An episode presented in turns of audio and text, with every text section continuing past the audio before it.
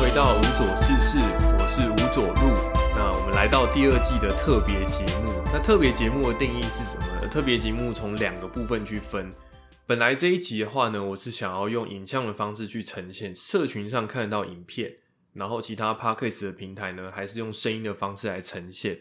但是，呃，很现实的状况就是说，这一集特别节目的特别之处就在于，哦，我即将要搬家，这是最后一次呢，在。我现在原本的租屋处啊，来进行录音这样，所以我原本想法是想用影像的方式呈现，但是啊，我从呃确定可以搬进去到我要把整个现在的租屋处全部还原啊，只有两个礼拜多一点点的时间，以至于呢，我现在在录音的同时啊，其实我旁边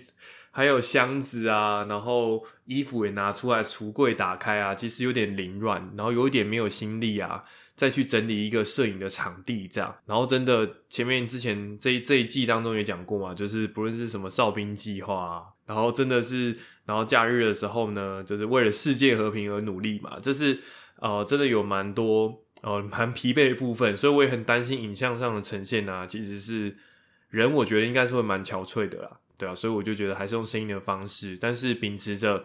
呃纪念的意义啊，还是。在我现有这个环境里面来最后一次进行录音，这样打造了这一次的这个第二季的这个特别节目。那第二个特别之处在于，呃，这一次的第二季里面，我尽量都是以着我的工作为主轴，那伴随着一些信仰的内容。特别啊，我觉得。呃，为什么 podcast 跟过去写文章比较不一样的部分是，我觉得比较常遇到的状况是，我对自己文章的观察，我很常提到信仰里面的观念跟我自己个人的生活，但是我在教会中的生活的这一块，它好像是一个，嗯，我很少去琢磨的内容，这个很少被提及，对，所以我觉得也是在第二季的节目里面呢，我多多少少的把它加在每一集的内容里面去。制造这个平衡，既然有生活部分，也有一些哦，自己身为一个基督徒、拥有信仰的人哦，我信仰的生活部分，透过 podcast 的方式啊，把它呈现出来，算是我第二季的一个特的理念。这样，但是特别节目的话呢，嗯，蛮大一个主轴就是要跟大家分享哦，我自己跟淡水的故事。这样，淡水三件事这件事情呢，其实我有跟啊自己的妈妈去分享说啊，我觉得也不算定居嘛？好不好？应该可以算定居。定居在淡水啊，其实哦想来还是有一些很有趣的渊源。这样，第一件事情的话是那时候我高中考上台南一中的时候。其实原本我在班上的成绩是我是很努力，然后大概是前三分前三分之一左右，但是其实是要上第一志愿的话，会有一点吃力的状况。这样，那最后还是好不容易呢，从小这个家庭里面啊，我就是最不不被看好，然后可能也是让父母最伤脑筋的那一个人，所以呢，就好不容易呢啊，我也考上了台南一中了。这个时候啊，那个夏天的暑假。可能妈妈觉得啊，过去这段时间我真的很努力读书啊，无论如何还是要奖励一下这个孩子。因此，即便家里面的经济状况各方面不是那么允允许啊，照理来讲，如果是其他家庭，可能就有机会出国啊，或去什么样的地方。但是最后妈妈就决定说啊，她要带我跟我哥哥呢，就是两个人呢一起去台北玩，然后过个夜这样。那我印象很深刻，就是因为要用最省钱的方式去旅行嘛。所以啊，就是坐客运来回，那单趟那种四个半小时，加上以前没有手机，然后家里面呢也没有什么掌上型游戏，可能国小二三年级才会玩吧。后来有一段时间也没有能力购入新的卡带啊，所以其实就闲置了。所以对我来讲，有一个很印象深刻是那时候要上台北的路上啊，真的。那个客运上播的那种电视啊，你都是完完全抓不到这个剧情的脉络，或者是这个剧情你根本没办法专心的去理解这个故事在说什么，所以就是在一路上呢是非常的嗯非常的焦躁吧。然后去的话呢，其中一个很重要的景点就是来淡水，然后去淡水老街。但是我说过，其实当时的家庭状况真的不是很好，所以在整个旅游过程当中啊，也会因为我们的预算啊，让整个旅程啊，并不是那么体验，并没有那么好。就比如说我们所谓的住民宿，但其实那个民宿啊，就是某一个民宅的一楼，然后厕所加了一个卫浴设备，这个房间呢，就是放了一个。大的床，那因应我们的需求，可能旁边再铺了一个小小的这个地铺，那这个就是我们的房间。这样，民宿借我们的脚踏车啊，也是那种骑起来真的觉得真的没有问题吗？这个脚踏车真的不会坏掉，或者是说突然间落泪吗？就是品质也没有那么好。那我就觉得那一次当中，我不知道为什么我对那一个旅程最重印象深刻一个部分就是很不愉快，就是因为可能乡下人 去去台北吧，然后那个老街淡水老街人潮很多啊，然后我哥哥就会觉得啊，妈妈怎么走来走去啊，然后或者是这里的物价水平太高啊，在观光区怎么样都找不到这个价位适合的餐厅啊，加上我们的预算，所以整个过程下来可能是。哦，非常的不顺利吧？但是其实从那个当下的时间点里面，为什么这个旅行对我来讲那么印象深刻呢？一来是真的很少出游，下面真的从经济条件变差之后啊，基本上没有什么有印象的出游。另外一个部分是，即便是以着我当时的这个水准啊，我还是可以理解为什么一定要出去玩的原因，就是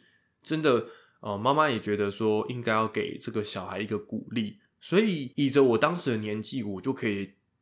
大略的可以体会到这件事情，那我也一直把这件事情记下来，就是事后有跟这个妈妈说，哎，你看我现在来淡水生活啊，然后家人上来淡水找我啊，我还是有提起这件事情，就说其实我当时真的对这件事情印象深刻的原因。不是不在于这个旅程面有么多么的棒，而是我觉得哦，透过整个行程里面，我很充分的感受到父母的心意啊，算是我对淡水的第一个印象。那第二个话呢，是前几年，应该是一九年的时候吧。那我这个部落格里面也有写嘛。那一年的生日的话，我就是从那个晚上的时候，一路从台北车站啊，一路跑到这个淡水捷运站这样。那过程当中，然后想法就是，我就从我晚上聚餐完八九点啊，开始一路跑跑到十二点。把我生日的时间呢，全部最后的这段时间都用来跑步，跨到崭新的一岁啊！然后我想要用这个方式来度过我的生日，这样，所以啊，那边就跑去淡水嘛。而且很算蛮搞笑的部分就是说，哦，我自己稍微查一下这个路线跟距离啊，觉得是在我能力范围内。但是其实我没有特别深究 Google 推荐我的这个路线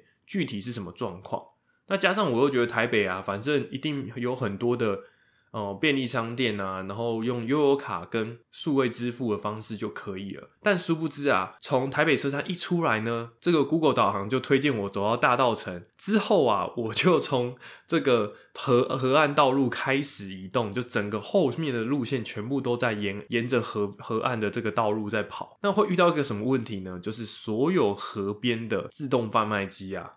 都是吃零钱的，所以中间呢，我有很长一段，大概六成到七成的时间是完全没有任何，连一滴水都没有办法补给的状态，所以让那一段路呢，其实蛮艰辛的。那中间有一个小插曲啊，就是好不容易呢。觉得我已经觉得再再这样下去，我一定到不了淡水的时候啊，我赶紧的查最附近最近的便利商店是哪里，然后呢就切离这个河堤啊，然后呢要回到这个市区闹区的地方啊，就赶快找个便利商店。当时呢我就去了一家莱尔富，去的时候那个时候应该是晚上嘛，我看得出来那就是一个商业区，然后但是因为都是假日的晚上，所以都没有任何灯火，就一个这个便利商店在那里。我就在那个莱尔富呢买了我最后的这个补给的品饮料啊，然后饭团啊，我就靠这些补给呢，最后可以顺利的抵达这个淡水。直到呢隔了一年之后啊，然后我上来台北工作，我才发现那家莱尔富 就是我们公司底下的这个莱尔富，这样当时就是在我现在公司的楼下，算是一个嗯中间的小插曲，我觉得蛮有趣的。那最后就真的有顺利的在十二点呢抵达淡水，然后跨完午夜之后啊，我就回来台北车站，当时住这个青年旅馆啊，过个夜呢，如此来结束我的这个淡水的旅程。这样，那第三个的话呢，就是现在上来台北工作嘛，但实际上我的公司并没有在淡水区里面，而是位于呢台北的北投区，中间呢就是算一个分界点。那我上来之后，就因因为前面两件事情啊，让我相对对淡水比较印象，所以当时找房子的主力啊，都是集中在淡水区，甚至呢，我现在所租租的这个地方啊，就是在捷运站的正对面。过个马路呢就到了，所以就选了这个地方啊，然后定居在这里，多了一个故事吧。加上然后之前文章也有说过，我为了搬上来台北，我的最后一次搬家呢，其实是骑着摩托车，花八九个小时呢，从台南一路骑，直接抵达淡水这样。所以我现在定居在淡水呢，也算是。跟淡水多了一份故事，那成为我的第三件呢事情哦。我住在这个现在这个房间里面呢的一些故事是什么呢？就是我刚上来啊，然后台北工作的第一年就遇到疫情爆发嘛，所以这一年当中哦，我一边在适应哦台北的教会，然后呢，也在调整自己工作的步调。那这个时候啊，才刚开始工作，大概一个多月吧。那二月农历新年结束之后，疫情呢是第一波呢，台湾疫情变得比较严重的时候。那个时候，我开始经营了这个线上的圣经分享。这个圣经的分享啊，最后呢，我们连续的没有任何中断的呢，进行了二十次的圣经的导读。那我从旧约的创世纪一路呢，到新约的这个启示录呢，每一个章节呢，尽可能的去导读这些圣经的内容，外加两次呢特别节目，也就是二十加二，总共二十二次的直播啊，都是在我现在租房子的这个地方。来进行的，所以也会有些人说：“哎，你直播那个地方到底是什么地方呢？”我就说：“那个真就是我租房子的客厅，这样。”那我现在租的这个地方啊，当初租的时候，其实我上去这个租屋网站的第一天呐，应该就是这一个租屋处第一次把这个照片抛出来那一天。所以刚上去的时候啊，它只有一张照片，就是这个客厅的这个绿色沙发的照片。除此之外呢，其他的角度啊都还没有补，我就把它列为我看房子的名单之一。十二月底的时候呢，就上来台北稍微看了一下，看完三四个物件之后啊，很快就决定说，那我就决定了，我就要租这一个房间这样，然后就租进来了。那我觉得在租的过程当中，我一度会觉得说啊，这是我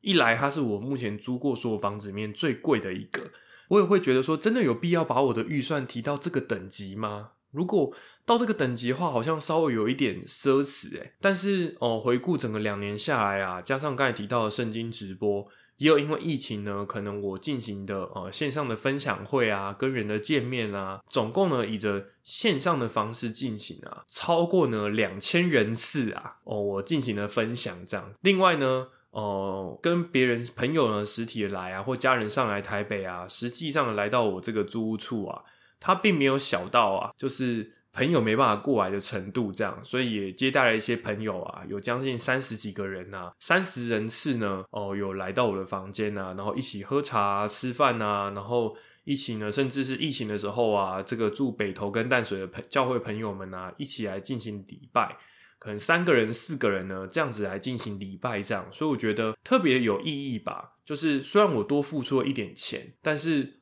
我也会想着说，这不是一个我自己住的地方，而是可以跟哦同样拥有信仰的人，我们去分享的一个空间。我们可以想象啊，我的这个房间的尺寸呢，就是有一个床、一个衣柜跟卫浴设备。那它多出来的一倍的空间，就是有一个等大小的客厅跟沙发这样。所以我就觉得说，因为虽然多出了一点预算，但是实际上检视这两年呢，住在这个地方啊，哦，我光是我多花这一点点，可能一两千块。实际上可以发挥出这么庞大的效益，这是我自己从来没有想到的。就觉得说，因为我一开始做这个点的时候啊，当然从呃这个金钱的角金金流的角度来讲，我的确多花了一点钱，但是它所产生的效益啊是。绝对是值回票价的，这样，这也是我觉得在信仰的过程当中，有时候会也会觉得说，跟真正节俭的人比起来，我绝对不是让自己生活的很贫瘠，或者是说用那种很勉强的方式来度过生活，甚至有的时候我也会怀疑自己说，啊，我住这里是不是太奢侈了呢？一定要住到这样的等级吗？对啊，但是实际想到。一整这两年住在这个地方的这个故事的时候，又会觉得说啊，真的诶哦，因为这个地方真的发挥它的价值。特别是我觉得在进行第一年进行圣经导读的时候啊，当时是连续的，连续进行了二十次的圣经直播加。呃，两次特别节目嘛，所以总共二十二周的时间呢，中间是没有任何间断的。每个礼拜四呢，都进行直播。过程当中啊，甚至有一周啊，这个我常常跟同事见证的，就是某一个礼拜啊，我每天都在公司洗澡，然后有的时候是晚上真的太累了，然后我是睡到回家就整个瘫软掉，然后隔天呢，我是穿着睡衣进公司，然后用公司的卫浴设备洗完澡才上班。即便是那一周呢。我礼拜三呢都已经弄到凌晨一两点，就到了礼拜四早上，然后九点呢正常去上班了，我还是全力以赴的呢，在七点多下班回到租屋处来来准备完成那一次的直播，没有任何的单眼呐，那并不单纯说是说我多么的厉害，我觉得也是。我自己对神的一个承诺吧，就说我既然答应神了，我就会全力以赴的把它做到。哦，算是第一年当中很实际我们做的事情。那第二年的话呢，就是我所有发疫情爆发期间呢所发生的故事，我也都是在这一个房间当中来发生的嘛。包含可能如果大家看 IG。哦，拍了一堆有的没的照片啊，写了一堆 自己当时生活的思绪啊，把它记录在里面。那我觉得这也都是在第二年当中所发生的故事吧。然后回顾这两年当中住在这个地方，也觉得其实这嗯是一个蛮难忘的地方吧。就觉得说，其实我付出这个钱，它的价值是超出这个我所付的金钱的，包含呢有一个。我住的这个地方虽然是以套房的形式，但是我们有一个蛮不错的公共区域。公共区域就有饮水机啊，跟一个平台，然后洗衣机是免费的，然后晒衣区呢也都是开放的。那实际上住这边的人大概四到五个人而已，然后人流呢也都非常的单纯，就觉得说，嗯，这真的是一个蛮值得纪念的地方吧。然后我也因为哦想要录制这一集的关系，就回想起啊以前我所住过的不同的租屋处。那我觉得并不是说比较说以前的生活多么辛苦，其实我在住以前大学，我最早是从高中开始租屋的。当时租屋的原因是因为我到高三呢，我很想要花很多时间在学校读书，但是现实面就是。嗯，我从家里面到学校来回的通勤啊，如果父母接送的话，可能单程就要将近一个小时。然后父母也不太可能说，为了让我花更多时间读书，就无条件的一直等我这样，下班之后就一直等我。就学校跟父母上班的地点跟家里面啊，其实是一个三角形，所以也不可能父母下班之后一直在公司等我，然后接我回家之后呢，中间又花来花花很多时间的通勤。那刚好那一年呢，我自己哥哥呢，他读成大。他也没有抽到宿舍，所以他也有外宿的需求。于是父母就说啊，每天这样三角形接送我通勤的这个油钱啊，直接让我去住宿的话，反而会更加的划算。这样，那不如呢就跟哥哥一起住。那当时住的话呢，是特别要求房东啊，在一个套房里面呢，做了一个上下铺。那此外呢，两个兄弟一人一个书桌。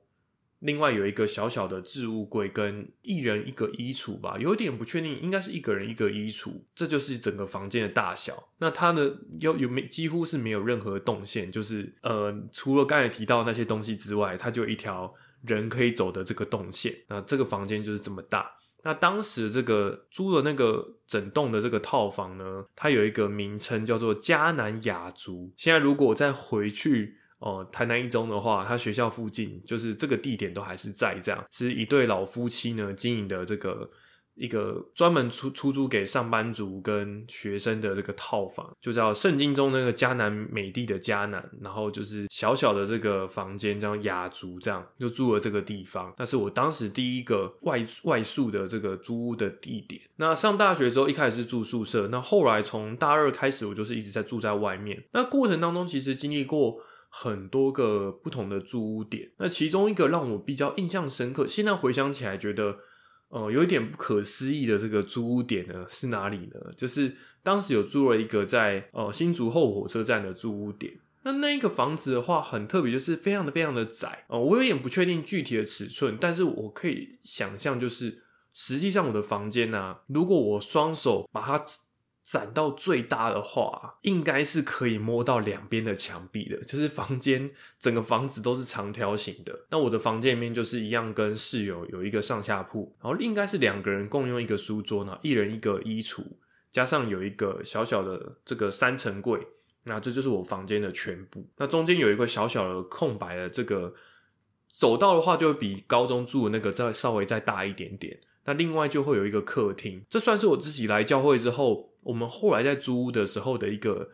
算是一个坚持嘛？就是我不敢说它是一个必备的需求，而是我们当时一起租房子的人的一个想象。就是常常教会当中会有所谓的信仰家，就是哦有信仰的男生然后一起去租一个房子，有信仰的女生一起去租一个房子，然后一层一层公寓啊，然后大家一起生活。那我会觉得说，信仰家的这个，在我的个人的定义里面啊，就是说他的我对这东西的想象绝对不是。这么简单，就是它的必要条件，并不是说，因为我们都有信仰住在一起，它就是信仰家。我对信仰家的其中一个想象呢，就是信仰家啊，要能够去接待神所爱的人，这是我自己的一个小小的定义吧。就是它不是一个标准，但是我对当时一起租的人，我们有一个共同的想法，是觉得应该这个才是必要条件。所以，就算我还是大一的时候啊，去教会的哥哥们当时租房子的地方，像牧师也有去探访啊，大家一起聚餐啊，然后聚餐完之后啊，去每一个人的房间，利用每个人的房间，然后有教会的哥哥跟我分享圣经啊，这是我最早看到信仰这样的模样。那后续的几个租屋点啊，客厅真的都是我们蛮重视的一个地方。所以就像我刚才讲的这个后火车站这一个租屋地点啊，它的一楼啊，可能宽度可以到两米再多一些些吧，就稍微比较宽一点。但是它的二楼跟三楼呢，就是比较狭窄。然后我们一楼的区域啊，全部都是客厅跟公共区域。但是实际上到二三楼呢，反而是两个人要一起住一间。然后房间也比较狭窄一点。那因为我当时的认知就是信仰家一个很重要，就是能够接待神所爱的人。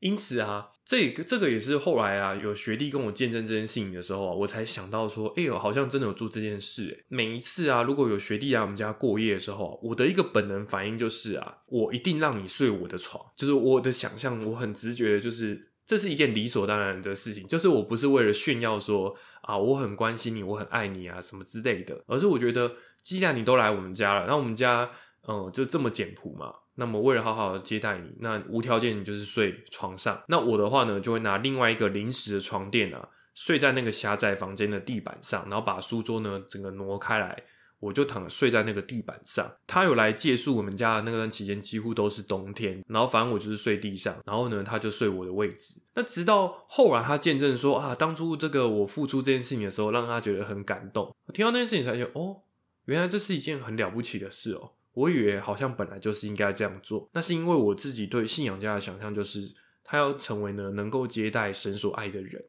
那么回到我现在的租屋处也是啊，总共。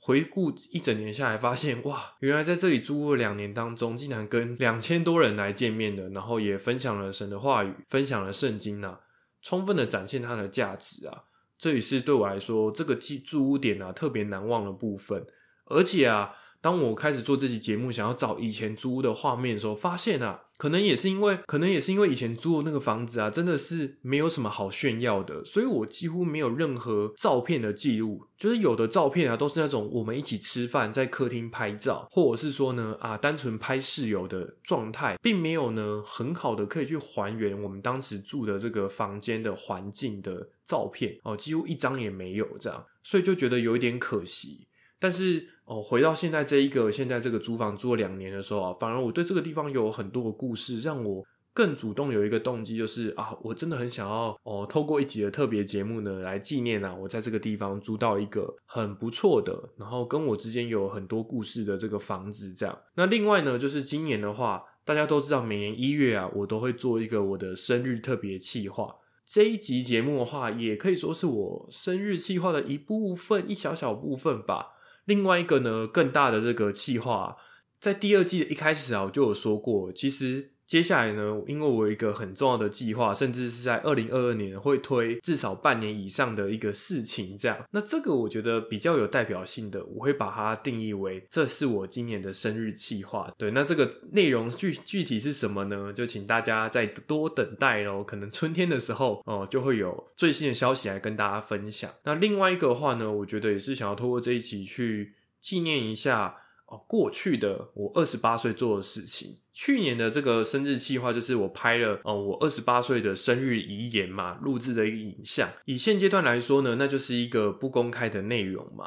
那过了，我当时拍那一这个影片的时候，我很明确的知道说啊，我现在是二十八岁。但是其实啊，我忘记了两件事情。这两件事情是我在度过二十八岁的过程当中，到了可能疫情结束到下半年的尾声的时候啊。我才突然想起来的这两件事情的话，其中一个的话呢，哦，也跟我刚才提的比较有关，就是我自己来教会的时候啊，哦，带我的哥哥啊，他的年纪差不多也是读完研究所，然后出来工作几年之后啊，然后呢，他在学校里面传到了我之前的这第二季的节目里面有提过嘛，其实我现在的状态也是就是在工作之余。我也尽量把自己的时间拨出来，可能跟学弟们见面，分享圣经的内容啊，啊，分享信仰的观念啊，这个也是我现在正在做的事情。那到今年的时候，我才突然恍然大悟，说，哎，其实当年当中真的，呃，因为我是被帮助的人嘛，其实很多事情我是视为理所当然的去接受。